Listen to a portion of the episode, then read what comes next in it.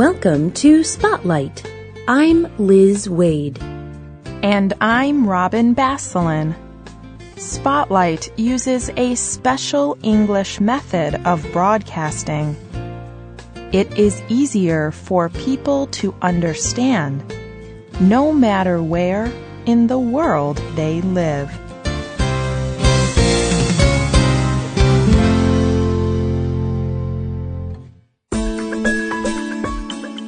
Two eyes, one nose, lips surrounding a mouth. These simple parts help make up one of the most important part of people's bodies, the face. You may think your face is just a simple part of your body. But have you ever thought of all the amazing things your face can do? Today's spotlight is on the human face. In this program, we will look at how your face communicates. Do you know what messages your face is sending? Join us as we discover the wonders of your face.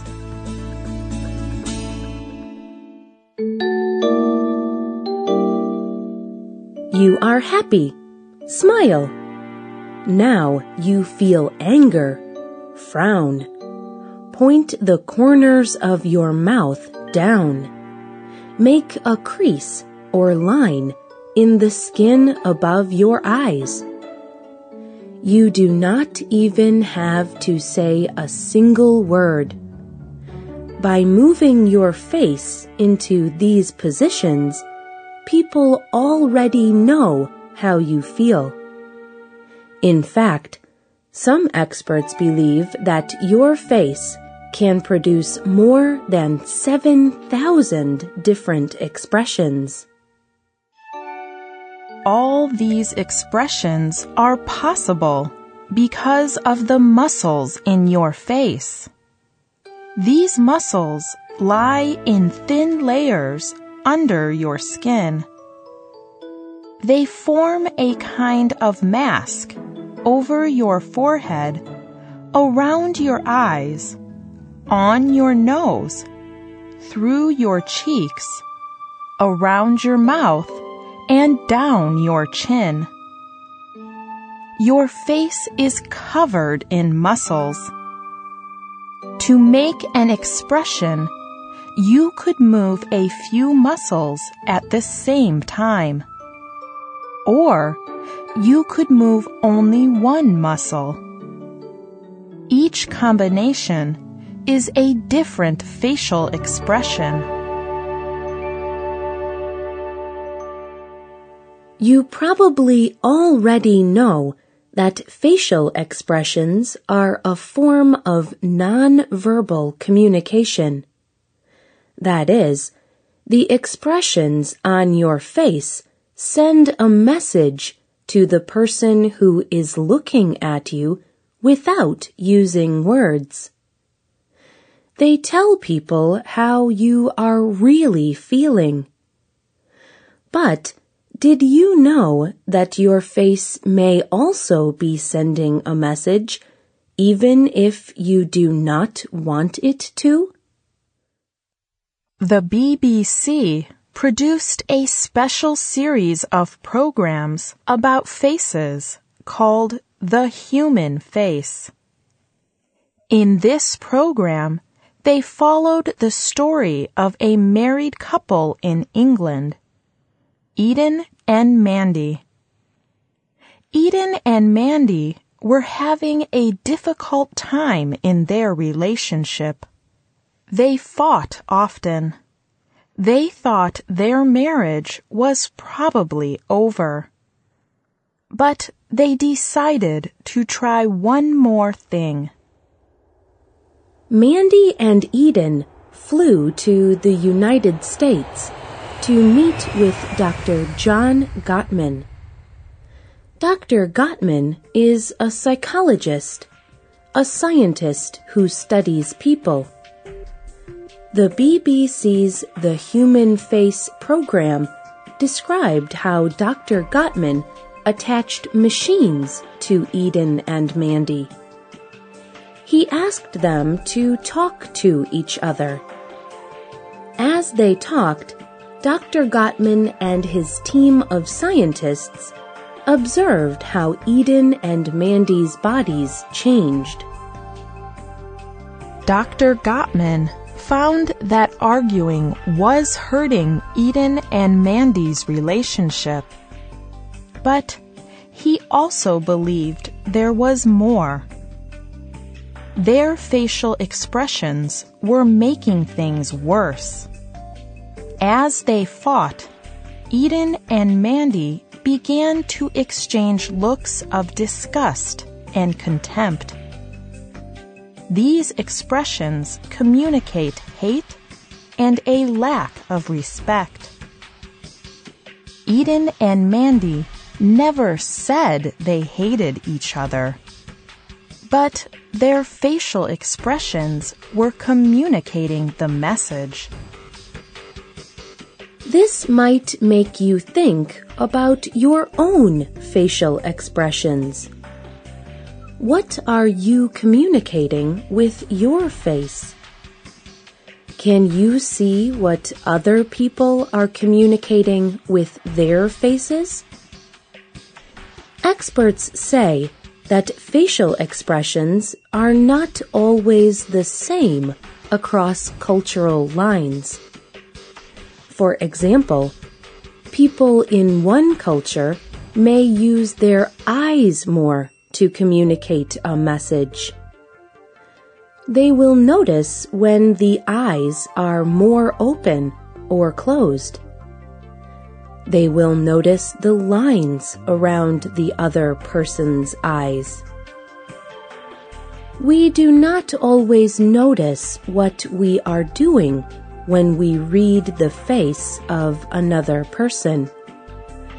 But by growing up in the culture we know, we have learned to read the faces of the people around us.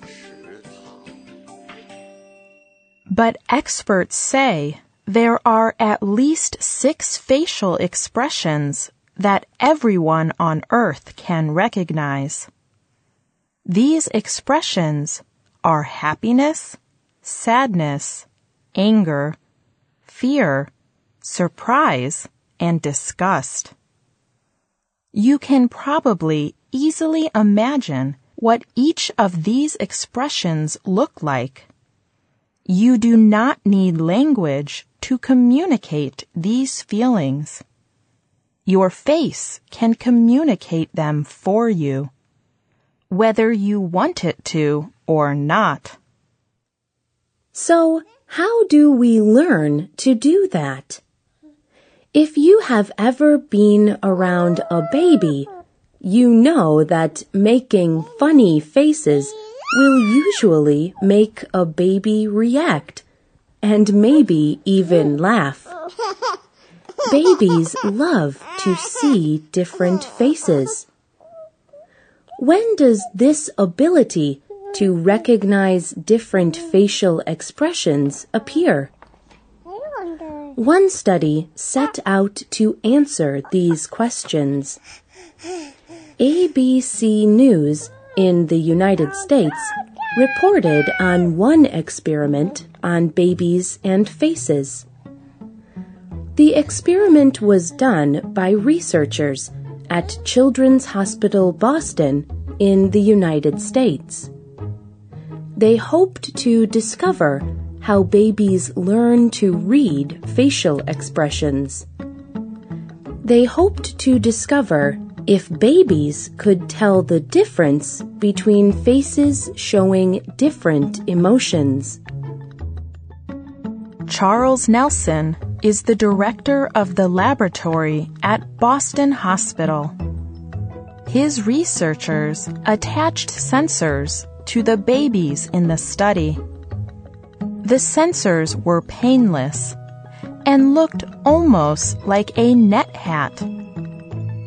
the sensors helped to study the changes in the baby's brain. Babies in the study only had to look at pictures on a screen. Cameras inside the screen could closely follow how the baby's eyes moved. Using the sensors and cameras, Nelson gathered a lot of information. The babies looked at pictures of different faces.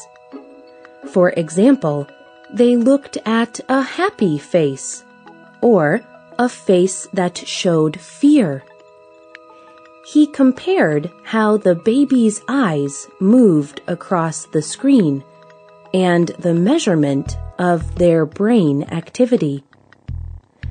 Through these measurements, he could know if a child recognized a difference in the faces. Nelson's results were very interesting. Remember how adults can usually correctly recognize six basic emotions? Happiness, sadness, anger, fear, surprise, and disgust. Nelson found that babies can also recognize most of these emotions. They can do this even before they can speak. So, why do people have these special abilities? The abilities to understand what others are feeling. Why does our face need to tell others what we feel? Nelson told ABC News his thoughts. He said, People who are good at reading faces have a better chance at building relationships, getting a job, and working well with others. That is, our faces help us to be a part of a community. They connect us with others. Have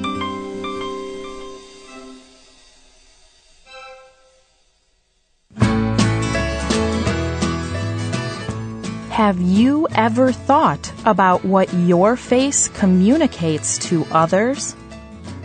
What does your face show? Tell us what you think. Our email is radio at english.net.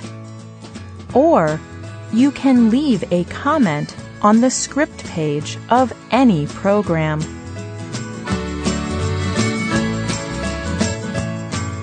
The writer and producer of this program was Liz Waid.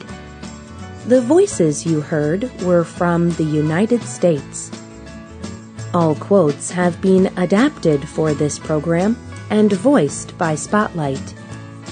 Computer users can hear our programs, read our scripts, and see our word list on our website at www.radio.english.net. This program is called The Human Face. We hope you can join us again for the next Spotlight program. Goodbye.